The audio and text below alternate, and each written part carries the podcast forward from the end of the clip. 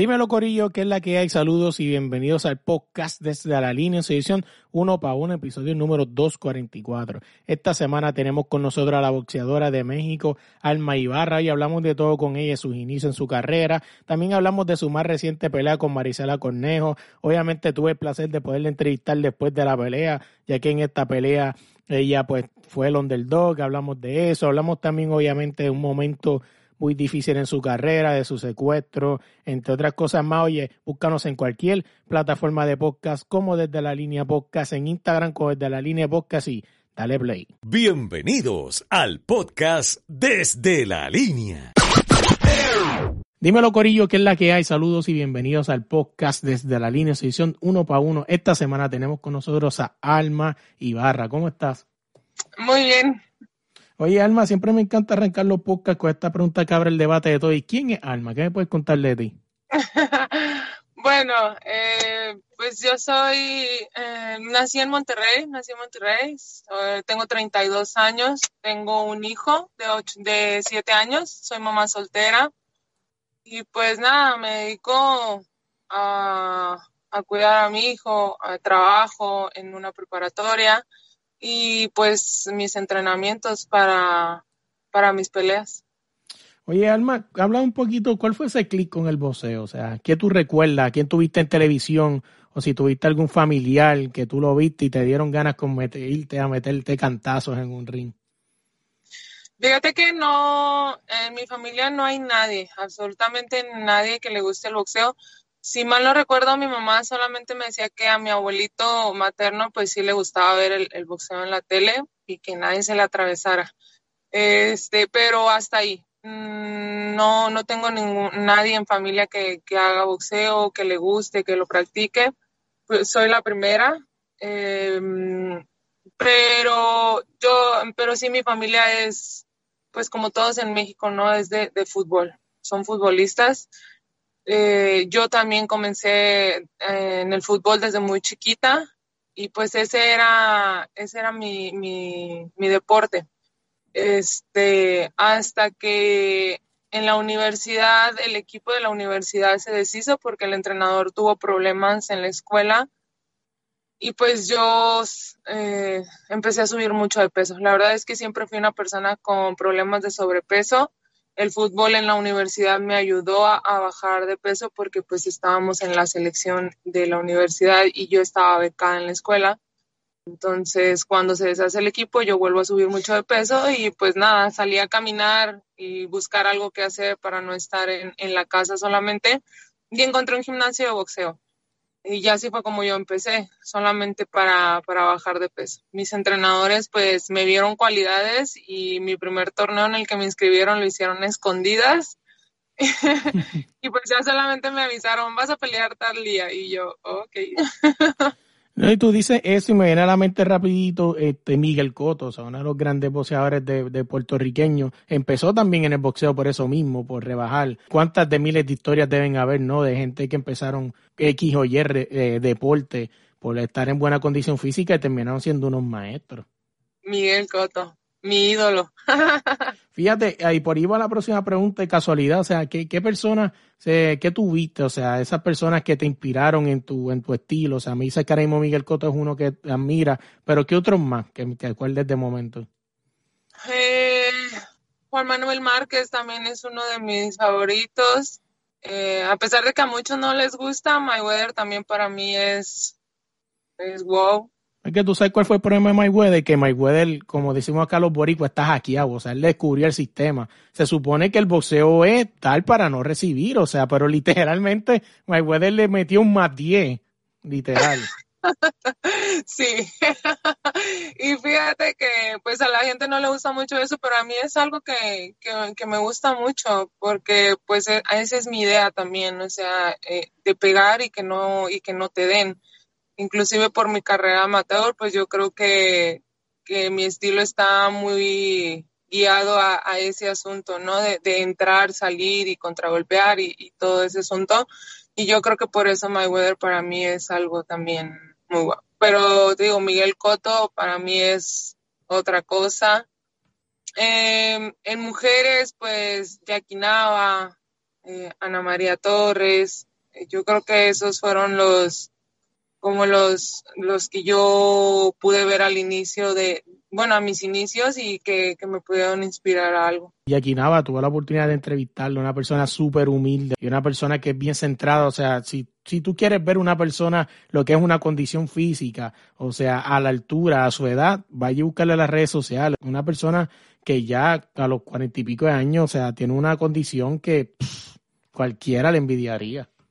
Sí, inclusive yo la veo y digo, ¿cómo le hacen? Oye, hablamos un poquito, hablaste del tiempo amateur. Vámonos, vámonos a montar en un, en, un, en un viaje imaginario, vámonos para atrás, esa primera pelea de todas, esa primera, primera, que me imagino que está en ese torneo, ¿no? Que estás hablando que te inscribieron sin que supiera. ¿Qué me cuentas de esa primera pelea? Fíjate que en ese torneo donde me inscriben sin, sin mi consentimiento, eh, pues la verdad es que siempre he batallado mucho para tener, bueno, en amateur siempre he batallado mucho para tener peleas por mi peso, porque pues era un peso alto. Entonces en ese torneo solamente éramos cuatro inscritas y dio la casualidad de que ninguna se presentó nunca. Entonces pues no, no alcancé a pelear. Mi primer pelea como amateur fue a finales de noviembre del 2009 y fue para un selectivo para ir a un nacional, a un selectivo estatal. Y no, pues bueno, fue horrible. me pararon la pelea en el segundo round, eh, perdí, eh, salí toda moretoneada de la cara. Después de esa pelea yo juré y perjuré que no iba a volver. Eh, dije que ya no quería saber nada. Me quedé en mi casa y en ese entonces el entrenador que tenía mandó a mis compañeros a buscarme hasta mi casa unos días después, cuando yo no regresé al gimnasio pues los mandó a mi casa a buscarme, este, y pues me quería de regreso en el gimnasio, quería seguir trabajando conmigo y pues así fue como, como regresé y como continué peleando. No, o y no solamente eso, mucha gente le pierde el respeto al boxeo amateur. El boxeo amateur es más fuerte.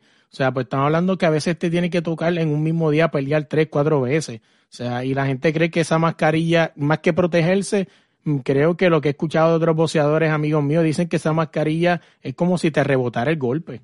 Sí, eh, hay, hay caretas que la verdad son muy, muy gruesas. Por decir, aquí en México, las que utilizan para los nacionales eh, sí son muy, muy gruesas, tienen demasiada esponja y como dices, ¿no? Cae el golpe y sientes que te rebota, que rebota todo.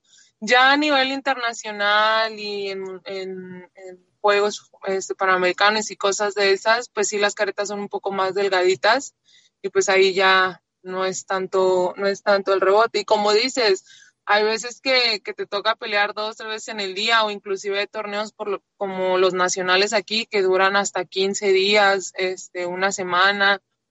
Y por decir, a los hombres, pues a veces hay muchísimos inscritos en, en una sola categoría y les toca pelear a diario a diario y a diario estar manteniendo el peso, que a lo mejor a veces es lo más complicado, ¿no? De tener que, estar manteniéndote ahí. Digo, yo siempre peleé en categorías altas y afortunadamente nunca, nunca batallé con, con eso de estar manteniendo peso todos los días, pero sí tenía compañeros que la verdad sufrían, sufrían mucho.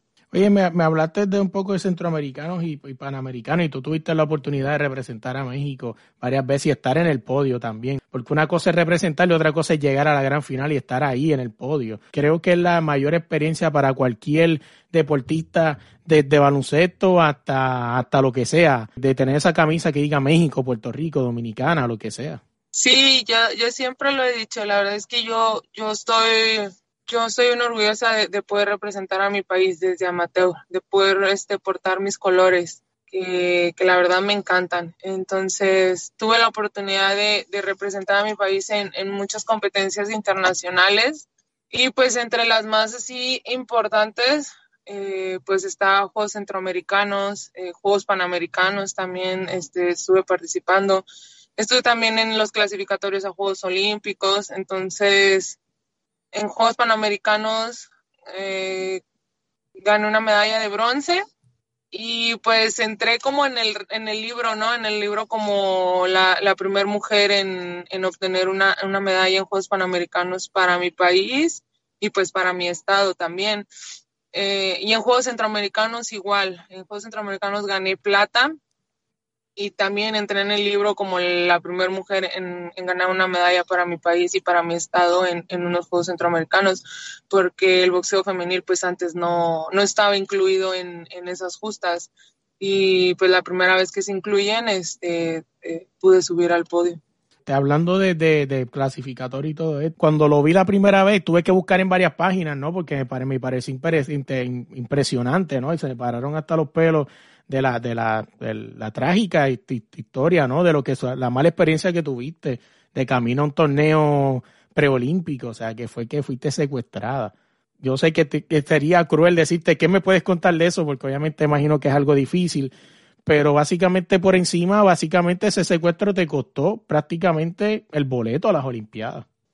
Sí, eh, yo en noviembre del 2019 peleé en Canadá por un título interino de la AMB, perdí mi pelea y cuando regresé, eh, la Asociación de Boxeo del Estado me comentó que que iban a permitir regresar a los profesionales en el amateur para poder buscar un, boleto a Juegos Olímpicos. Sí, que, que, esa, que esa decisión trajo mucha, trajo muchas críticas y muchas cosas porque básicamente para que la gente, ¿verdad? un rapidito un contexto, o sea, la permitieron que volvieran boxeadores profesionales, pero no es que va a venir Miguel Coto o Juan Manuel Marqueno, no, estamos hablando de gente creo que eran con menos de 10 peleas, ¿verdad? Algo así profesionales. Sí, exactamente. No podías tener más de 10 peleas profesionales. Este, entonces me avisan que, que permiten entrar otra vez a profesionales, que si no estaba interesada en, poder representar a mi estado otra vez y buscar un lugar en la selección nacional. Eh, yo hablo con, con mi manager y pues le comento la situación y obviamente él me dice que, estaría bien tomar la oportunidad porque en dado caso que yo clasificara, que fuera juegos inclusive sacar una medalla, pues las puertas que se nos pudieran abrir en, el profesional pues serían enormes. Entonces me dijo que lo veía como una, buena opción. Entonces decidimos eh, inscribirnos. Para esto yo tenía que hacer dos selectivos antes de poder conseguir un lugar en, la selección y después asistir al clasificatorio. Gané mi primer selectivo en enero, finales de enero en Guadalajara y el segundo clasificatorio era a principios de febrero en Veracruz. Ah, en Veracruz tenía que enfrentarme a, la campeona nacional amateur, que era la, que era la seleccionada nacional en en ese entonces y solamente tenía que ganarle ya a ella para poder quedarme yo con el lugar en la selección. Eh, un día antes de mi pesaje, porque en el amateur los pesajes son en la mañana muy temprano y peleamos en el mismo día en la tarde noche. Entonces un día antes de, del pesaje yo subí, estuve entrenando con, con, con mi entrenador, estuvimos en el gimnasio para, para hacer el peso yo creo que estuvimos alrededor de unos 30, 40 minutos solamente. Eh, bajé, me revisé, estaba en peso, estaba abajo. Eh, inclusive me dijo, ¿puedes bajar a cenar todavía? Y le dije, ¿sabes qué? No quiero. Yo me quiero acostar, ya quiero descansar. Eh, batallé mucho, la verdad, para... Él se fue, se fue, no y luego se fue a su cuarto. Para ese entonces yo llegué sola a Veracruz porque él por su trabajo no pudo acompañarme desde el primer día. Entonces, literalmente estuve toda la semana sola en Veracruz y él solamente llegó un, yo peleaba un jueves, un viernes, él llegó como un miércoles en la tarde. Entonces estuve toda la semana sola en Veracruz y solamente él llegó los dos últimos días. Yo ni siquiera sabía en qué cuarto estaba él, porque solamente fue como, ya llegué, ya estoy en el cuarto, ok, te veo en el gimnasio a tal hora. Nunca fue como, ¿en qué cuarto estás tú? ¿En qué cuarto estoy yo? Nada. Entonces, un día antes del pesaje, mm, yo en el cuarto, la verdad, batallé mucho para conciliar el sueño. Eh, no supe qué horas me quedé dormida. Normalmente yo duermo con mi celular en silencio por lo mismo, para que no, no me despierten. Y de repente alguien tocaba mi puerta muy, muy fuerte y muy desesperado. Entonces, cuando yo grito que quién era, pues me contestó mi entrenador que era él, que le urgía que abriera la puerta, que había problemas y no sé qué. Lo dejé pasar y pues ya traía una llamada en el celular. Eh, donde le estaban diciendo muchísimas cosas, que yo contestara mi teléfono porque me estaban marcando, pero pues la verdad yo no me, yo no me había dado cuenta.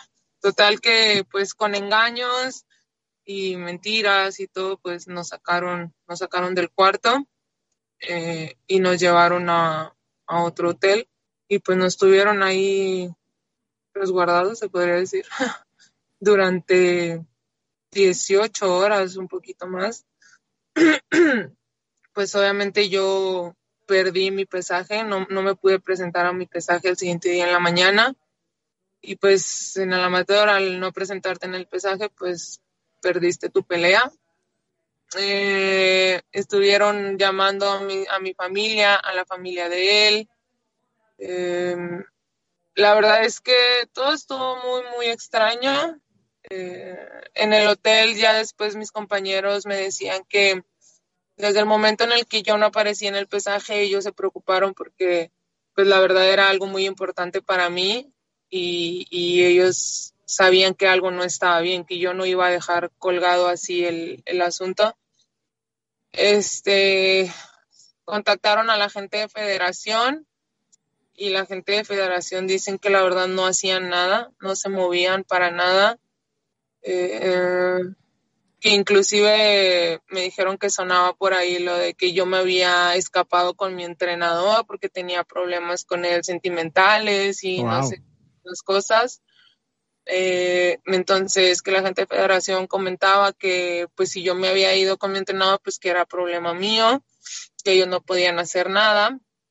Eh, y pues una compañera mía que la verdad es que la conocí en Guadalajara y es muy muy buena persona ella fue la que empezó a mover, a mover todo, ¿no? Que, oye, no, es que sabes que necesitas hablar a la policía, mira esto, es que no aparece, sus cosas están en el cuarto, pero ellos no están, ella no se pudo haber ido así nada más, y, y así fue como empezó ella a mover, y pues yo me imagino que como vieron que ella empezó a mover todo, pues ahí fue cuando ellos también empezaron a, a mover sus, sus cosas.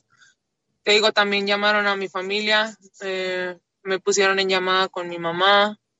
Eh, la verdad es que yo estaba muy preocupada por mi hijo porque pues mi hijo en, en esa hora él, él, se encontraba en la escuela. Pues, lo único que yo pensaba es que, no sé, no lo vayan a sacar o, algo así. Claro. Eh, obviamente también pidieron dinero, pidieron dinero, pedían, no recuerdo muy bien la cantidad, no sé si eran 300 mil por cada uno por mi entrenador y por mí. Eh, mis papás, pues a como pudieron, se movieron, consiguieron dinero, depositaron una, una cantidad. Eh, mi entrenador, la verdad es que estaba muy preocupado porque él, él no sabía de dónde iban a poder conseguir el dinero. Eh, total que fue un, un martirio, la verdad, estar ahí encerrados. Mi entrena yo, yo la verdad sí fue la que me alteró un poco estando ahí adentro mi entrenador, la verdad, trató de mantener la calma todo el tiempo y mantenerme a mí tranquila, porque yo sí estaba muy, muy alterada y muy desesperada. Pero cuando logramos salir, este, él días después cayó como en, en shock, como que... Sí, le, sí, como le, que cayó en su realidad. Ajá, le pegó después, porque te digo la verdad, estando ahí, él era el que me mantenía tranquila a mí eh, de días después que pasó todo, la verdad es que él como que cayó en shock y se encerró, se encerró en, en su casa y desapareció como cinco días, la verdad. Wow. Y después a mí, a mí me ofrecieron una pelea después de todo eso en profesional en Miami. Yo la acepté, obviamente. Y pues él desapareció cinco días y yo no sabía qué hacer porque pues yo tenía que seguir entrenando para una pelea eh, trataba de localizarlo y no podía, eh, no me contestaba llamadas, no me contestaba mensajes. Eh, al final, pues ya decidí, dije, le voy a escribir a su esposa para ver si él está bien, qué es lo que está pasando. Y justo cuando estaba escribiéndole a ella, eh, él me escribió y me escribió y me decía que la verdad es que sí, pues sí le había pegado y que no quería salir porque pues la gente, tú sabes cómo es, ¿no? Todo, todo preguntan, todo quieren saber, eh, Así es.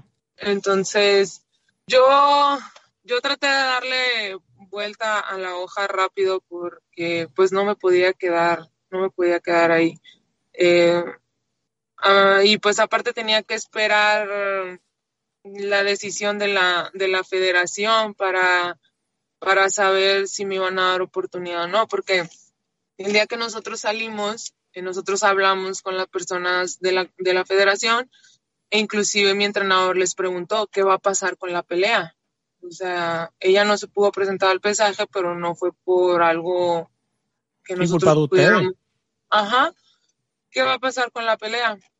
Este, eh, nos dijeron, no, no, no, ahorita lo, lo, principal es que ella esté bien, que esté tranquila, tiene muchas horas sin dormir, sin comer, este, ya después veremos cómo solucionamos eso y bla, bla, bla.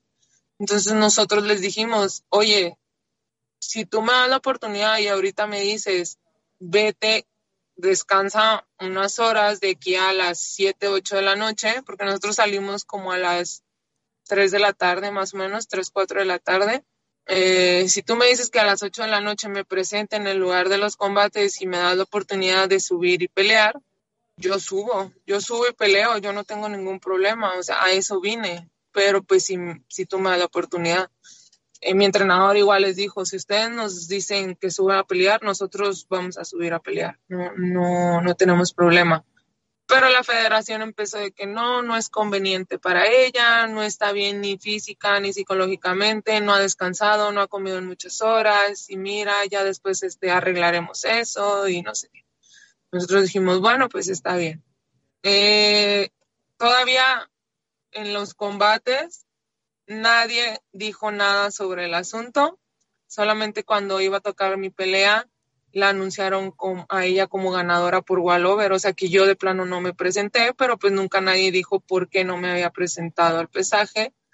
Ah, al final en la premiación la premian a ella como campeona del torneo, le dan su medalla y todo, entonces ahí fue cuando nosotros nos sacamos de onda y dijimos, oye, ¿por qué la estás premiando? ¿Por qué le estás diciendo campeona? Si tú dijiste que vas a ver qué solución le vas a dar a mi, a mi problema yo necesito saber si me vas a dar la oportunidad, no la puedes estar premiando cuando hay un problema de este tipo.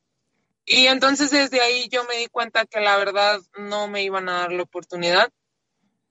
Y así fue, una semana después sacaron un comunicado que no, que no me iban a permitir hacer el combate pendiente, que porque le habían preguntado a mi rival si ella estaba interesada en realizar la pelea conmigo y pues obviamente ella... decir que no, es obvio. Ajá, exactamente. Ella dijo que no, que lamentaba mucho lo que me había pasado, pero que ella no estaba interesada en realizar el combate, que ella ya tenía, ella ya se había ganado en su lugar y pues que así se iba a quedar el asunto. Y pues entonces no me dan no me dan oportunidad de pelear, solamente quedo como equipo B, como reserva y pues la verdad yo les dije que yo no estaba interesada en, pues en ser una reserva o un equipo B. Claro. Eh, se los comenté por el hecho de que cuando soy, si soy equipo B, yo tengo que ir a concentrarme al comité y hacer toda la preparación con ellos eh, y obviamente ser el sparring del equipo A. Y pues yo se los comenté y, muy sinceramente le dije, tal vez yo me voy a, escuchar muy creída o algo así, les dije, pero ella no tiene nada que enseñarme a mí ya. A estas alturas, hablando boxísticamente, ella no puede enseñarme nada a mí. Al contrario, yo soy la que le va a ayudar a ella, yo soy la que le puede enseñar cosas y ella va a ser la única beneficiada. Entonces, no, no estoy interesada en ir a concentrarme ni nada. Y pues ellos insistían, no, piénsalo, mira, te puede servir. Le digo, no, a mí no me va a servir de nada. Yo me quedo aquí en Monterrey entrenando y fue cuando me ofrecen la pelea en, en Miami. Y pues así quedó. La verdad es que la federación se lavó las manos completamente. Le echó todo, todo el paquete a ella. Y fue algo que a nosotros no nos gustó porque todos los años que yo estuve ahí en la selección, la federación nunca te preguntaba si querías pelear con alguien, o sea, simplemente mandaban sus, sus eliminatorias y se tenían que hacer independientemente de si quisieras o no. Entonces, ahora te digo, fueron muchas cosas extrañas en todo, en todo el suceso. Yo no quise echarle culpa a nadie ni decir nada, pero la verdad hubo muchas personas que, que sí concuerdan en que tal vez todo fue, pues fue planeado para poder sacarme de, de la jugada, porque había varias personas que me decían que, para ser sinceros, yo era la única profesional que veían con oportunidad de poder regresar a la selección, pues por toda la experiencia que yo ya tenía como amateur, por todos los años. Entonces, esta muchachita es de Sinaloa, de Sinaloa, eh, y es uno de los estados más pesaditos en, en el país, este. Claro. Entonces, pues, ya saben, ¿no? Dan, llegan a muchas cosas y bueno, al final de cuentas yo solamente dije que pues si no me iban a dar la oportunidad, si no me daban la oportunidad para pelear, pues por algo iba a ser. Por algo iba a ser. Eh, yo iba a entender que tal vez con, con esa oportunidad negada algo mejor iba a venir para mí y para mi equipo. Y pues mira, no me equivoqué, no me equivoqué. Llegó esta pelea. Eh, y pues todo el mundo me vio, todo el mundo me conoce ahora y saben, saben quién soy.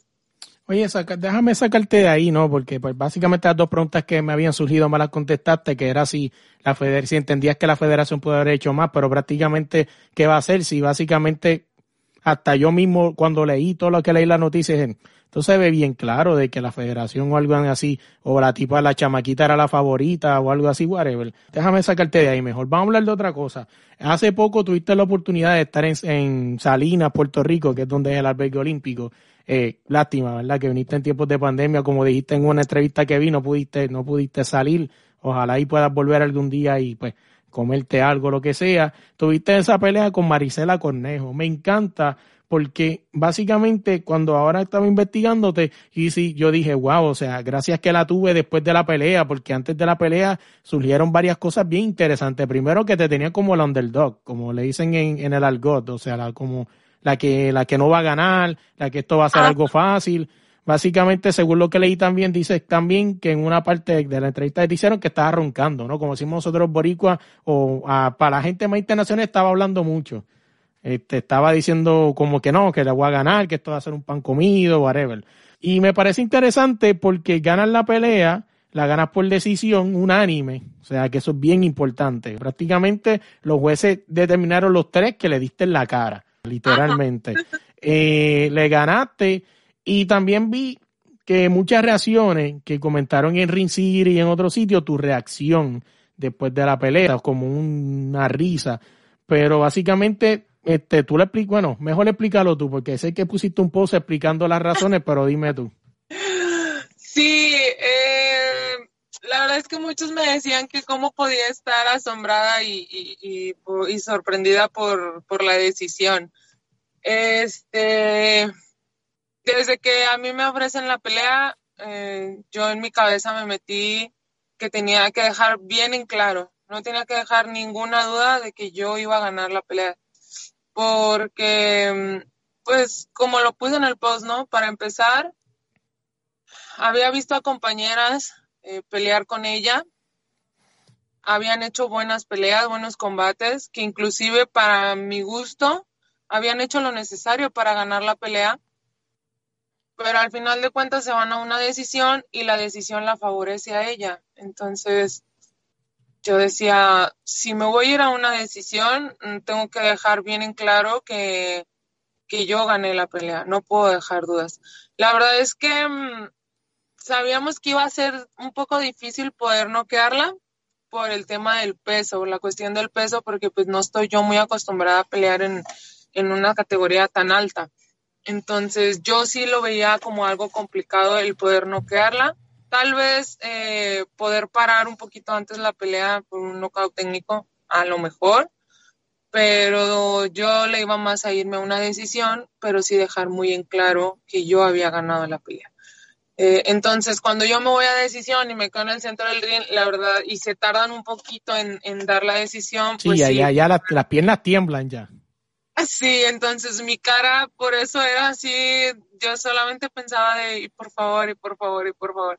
Y, y como alguien me comentó ayer, dice, es que uno estando arriba, la verdad es que pierde la noción de todo, pierde la noción de todo, no sabes realmente si estás haciendo las cosas bien, tú solamente haces caso en la esquina de lo que tienes que hacer, pero pierdes toda la noción. Y le dije, sí, y justamente así pasó, cuando se termina la pelea, yo llego a mi esquina y me les quedo viendo y les digo, ¿sí ganamos?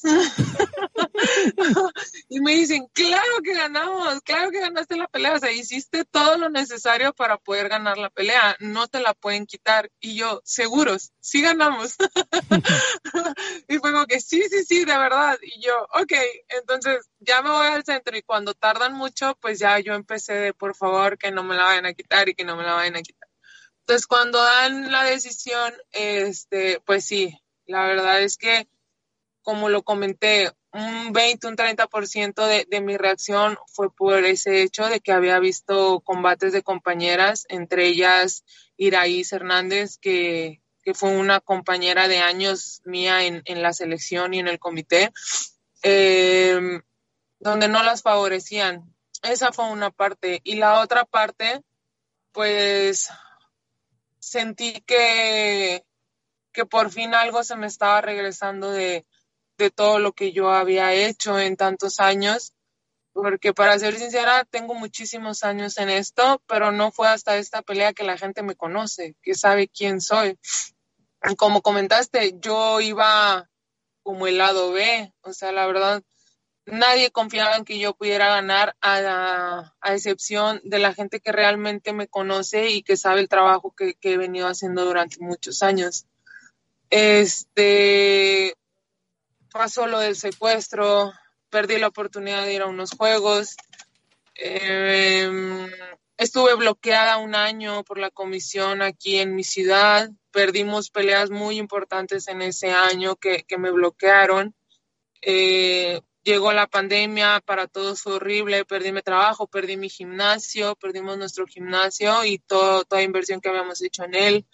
Eh, mi hermano, cuando yo comencé la preparación para esta pelea, mi hermano se dedicó a, a poder levantarlo otra vez este, y él ha estado muy metido las últimas semanas ahí. Eh, cuando llega el COVID, mis papás se enferman, se contagian en su trabajo. Eh, mi papá, gracias a Dios, fue asintomático, no presentó nunca ningún síntoma. Mi mamá fue la que la pasó muy, muy, muy mal. Eh, y a diferencia de que dicen son 14 días, no, ellos duraron un mes con la enfermedad.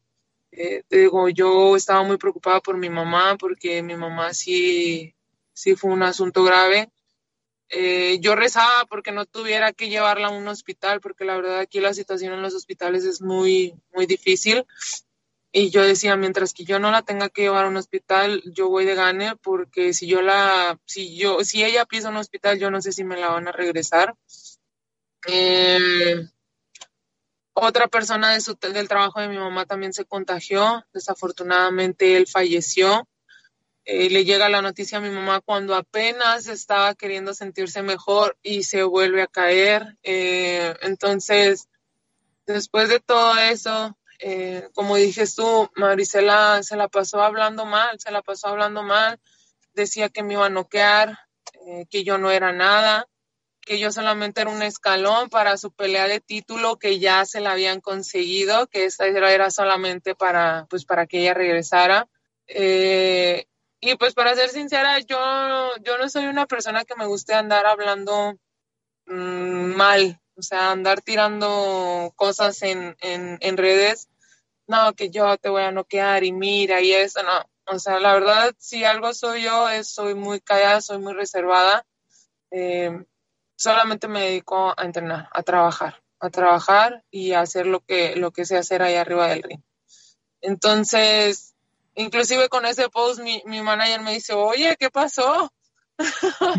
¿De dónde salió todo eso? Dice, porque tú no eres así. Y le digo, pues no, pero es que la verdad me molesta, me molesta el hecho de que aún y ganando, y ganando de la manera en la que lo hice, hay mucha gente que no, que aún así no, no, no sé si se diga, no valora el trabajo que yo hago, porque hubo inclusive una entrevista en la que me dicen, no, eh, pues la verdad es que Marisela es muy buena, es muy fuerte, es una rival muy fuerte, pero pues esa simplemente no fue su noche, no fue su noche y pues tú hiciste lo necesario para ganar. Y yo, ¿cómo? O sea, solamente porque no fue su noche yo gané o cómo está sí, Sí, y no, no, de casualidad no, no, pues no lo, no lo vi, te pregunto, ¿verdad? Pues quizás no, no le echaron la culpa de que fue en Puerto Rico, que quizás hubiese sido en México. Tú sabes que siempre hay una, un, como una excusa de localidad o cosas así.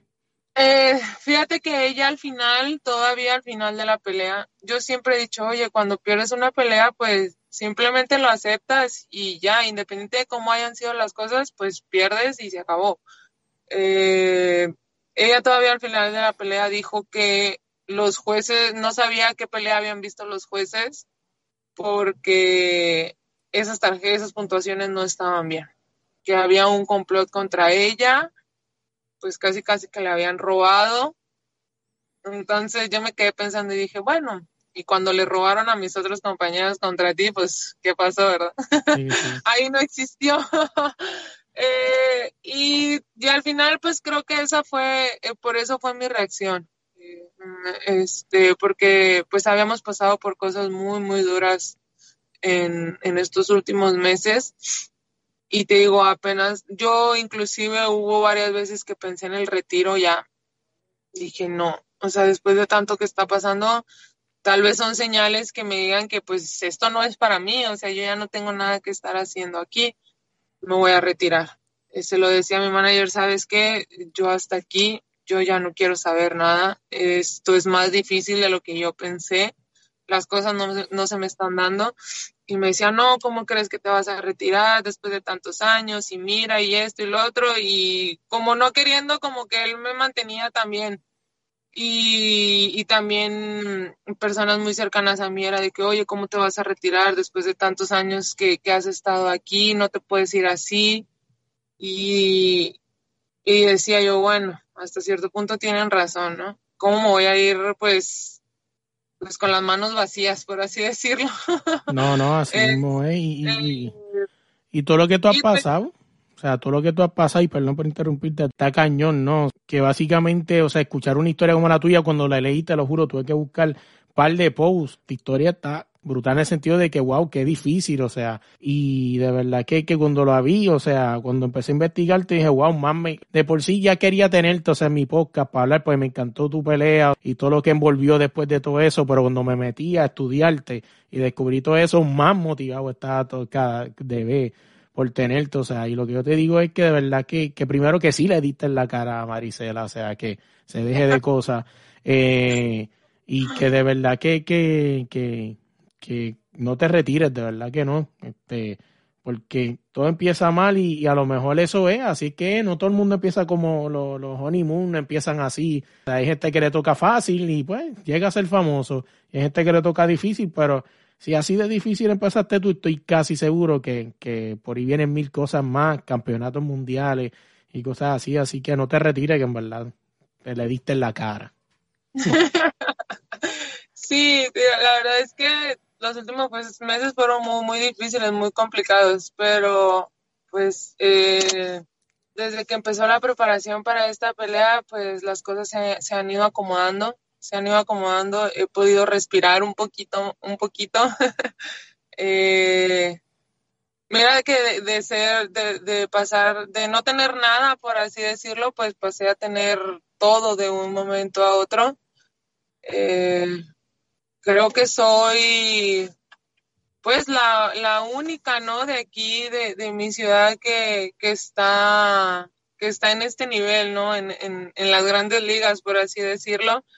Eh, gracias a Dios, pues te digo, he trabajado muy duro todos estos años. Conseguí al fin poder firmar con, con, una promotora y pues no con cualquier promotora, que la verdad yo, yo les agradezco bastante. Bueno, le agradezco mucho a Héctor que, que me consiguió la oportunidad, ¿no? Y a, y a Ludi Vela que, que confió, que confió ciegamente en Héctor y en mí, ¿no? Porque pues firmar a alguien con, con incertidumbre de, de saber si va a funcionar o no, pues creo que lo, lo demostré en, en, esa pelea. Entonces, ahorita tengo el apoyo de Lu, tengo el, apoyo de mi promotora Divela y pues creo que, que a partir de aquí se, se, van a venir muchísimas cosas buenas para, para mí y pues para todo, todo mi equipo. No, no, así será. Oye, dos preguntas más y te dejo ahí porque me acordé ahora que me dijiste que tenía la batería baja. ¿Estás bien de batería? Ay, todavía tengo.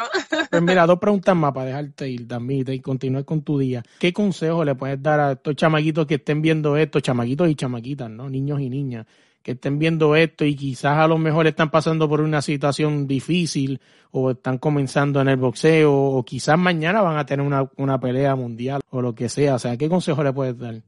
Eh, mira, justo por eso, ya ves que te dije que tuve que salir a un imprevisto, eh, eh justamente estoy aquí en, en, el estacionamiento del Centro de Alto Rendimiento de aquí del estado. Vine a ver a, a una pues una niña, ¿no? Que, que la próxima semana sale a, a su primer nacional. Eh, es su primer nacional, pero la verdad es que la niña es increíble. Es mi sparring, es mi sparring este, cuando, cuando voy a pelear. Eh, y estos días para ella han sido muy, muy duros. Es su primer competencia, su bajada de peso, el cansancio y todo esto. Y me lo dijo, me dice, Arma, es que no pensé que esto fuera tan duro. Y le dije, bienvenida, bienvenida al mundo del boxeo.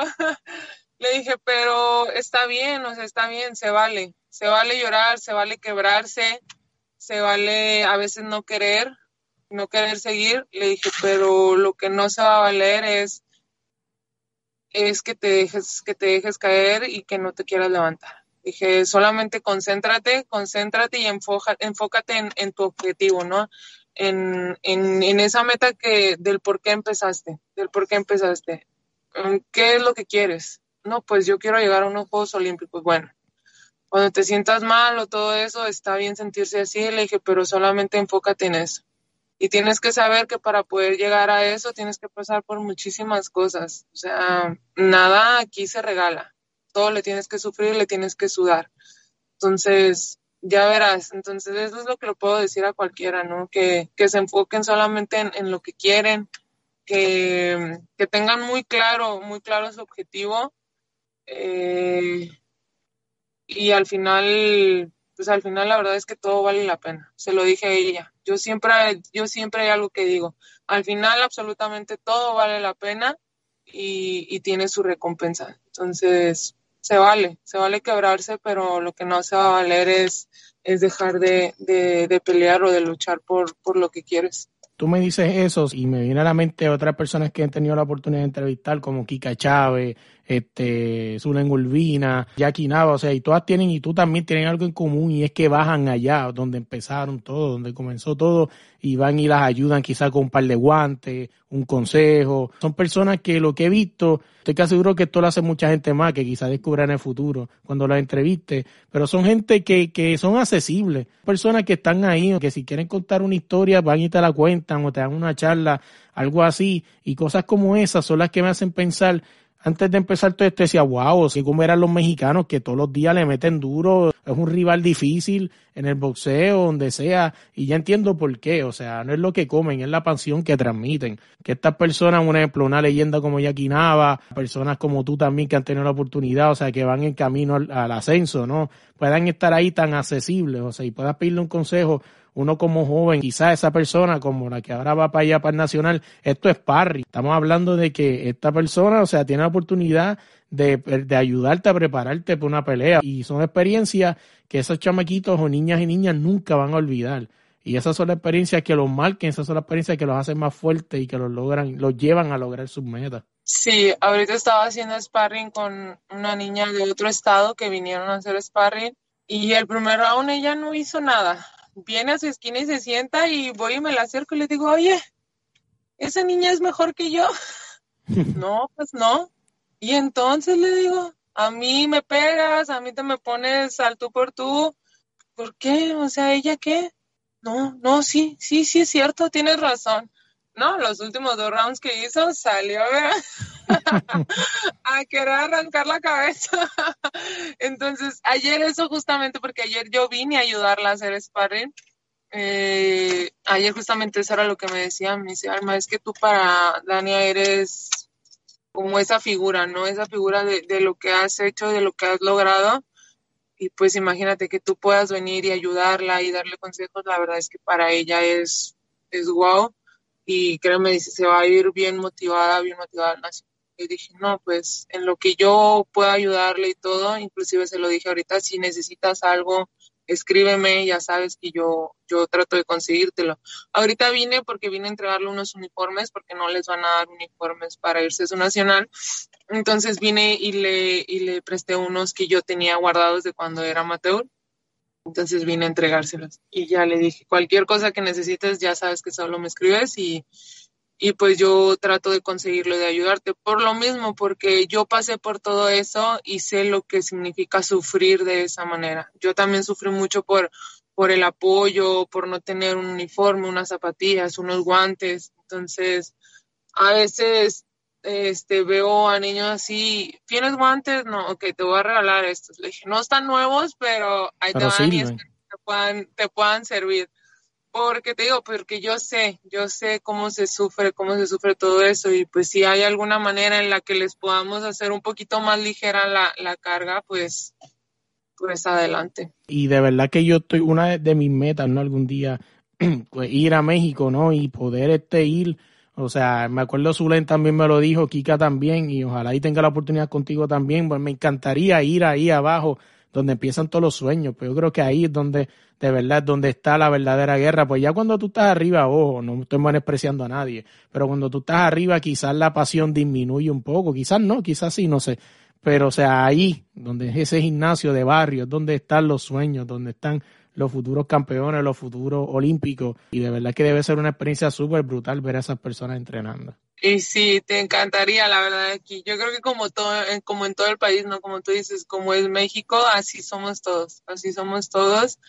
Y claro que sí, me encanta. Si algún día vienes por acá, te puedo llevar a varios gimnasios que la verdad están repletos de, de niños y de chavitos con, con, con un gran talento. Eh, pues que solo es cuestión de, de que den el, brinquito, ¿no? Y que puedan comenzar a pelear y tal vez en unos años, este, obviamente que lleven todo su proceso, ¿no? Porque también no, a mí no se me hace como bien que, que pues luego, luego los quieran aventar hacia a los leones. Entonces, obviamente que lleven todo su proceso, pero te digo, aquí cuando quieras tienes tu casa y yo te puedo llevar a gimnasios, porque aquí hay gimnasios en cada esquina, casi, casi. no, no, me lo imagino ahora sí, para dejarte ir. Oye, ¿cómo te conseguimos las redes sociales? Bien fácil, eh, Alma Ibarra, en cualquiera, en cualquier red estoy como Alma Ibarra. Eh, la de Twitter también tengo, pero la verdad casi no lo uso. Es que, es que Twitter es como un mood, o sea, no sé, pues no he tenido la oportunidad, obviamente no sé, no conozco a nadie que use Twitter fuera de Puerto Rico, pero lo que le llaman Twitter Puerto Rico, que es como que donde tanto los puertorriqueños es un mood. Tú tienes que tener un mood para entrar a Twitter. No todo el mundo puede entrar a Twitter. Entonces casi no lo utilizo. Voy a ver si ya comienzo a utilizarlo un poquito más, pero en Instagram, en todos lados como Alma Ibarra.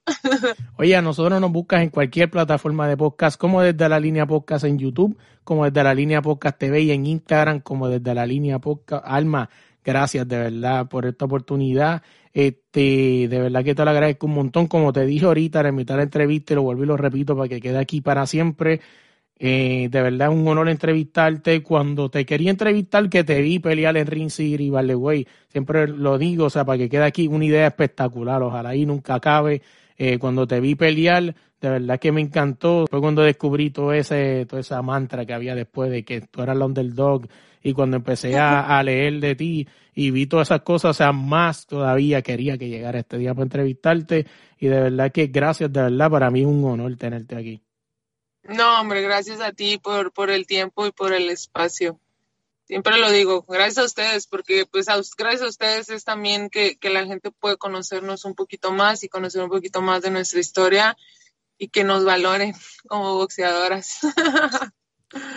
Oye, y antes de dejarlos ir, quiero agradecerle el apoyo que nos están dando al podcast. Puedes buscarnos en cualquier plataforma de podcast, como desde la línea podcast, dale like, dale share, comparte este episodio con todos tus amigos. Si estás en Apple, podcast, nos puedes dejar cinco estrellas, un review de cinco estrellas. Si estás en cualquier otra plataforma, nos puedes dejar un comentario. También suscríbete ¿no? al podcast para que nos ayudes aún más. Y en la canción del final quiero agradecerle al grupo La Parcha para darte un beso. Lo puedes buscar en cualquier plataforma de música para darte un beso. Y en el logo a Frank y a Calimocho Man.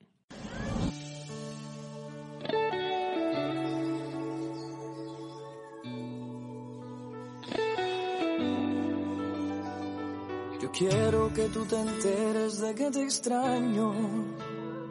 Desde el momento en que me despido frente a tu puerta.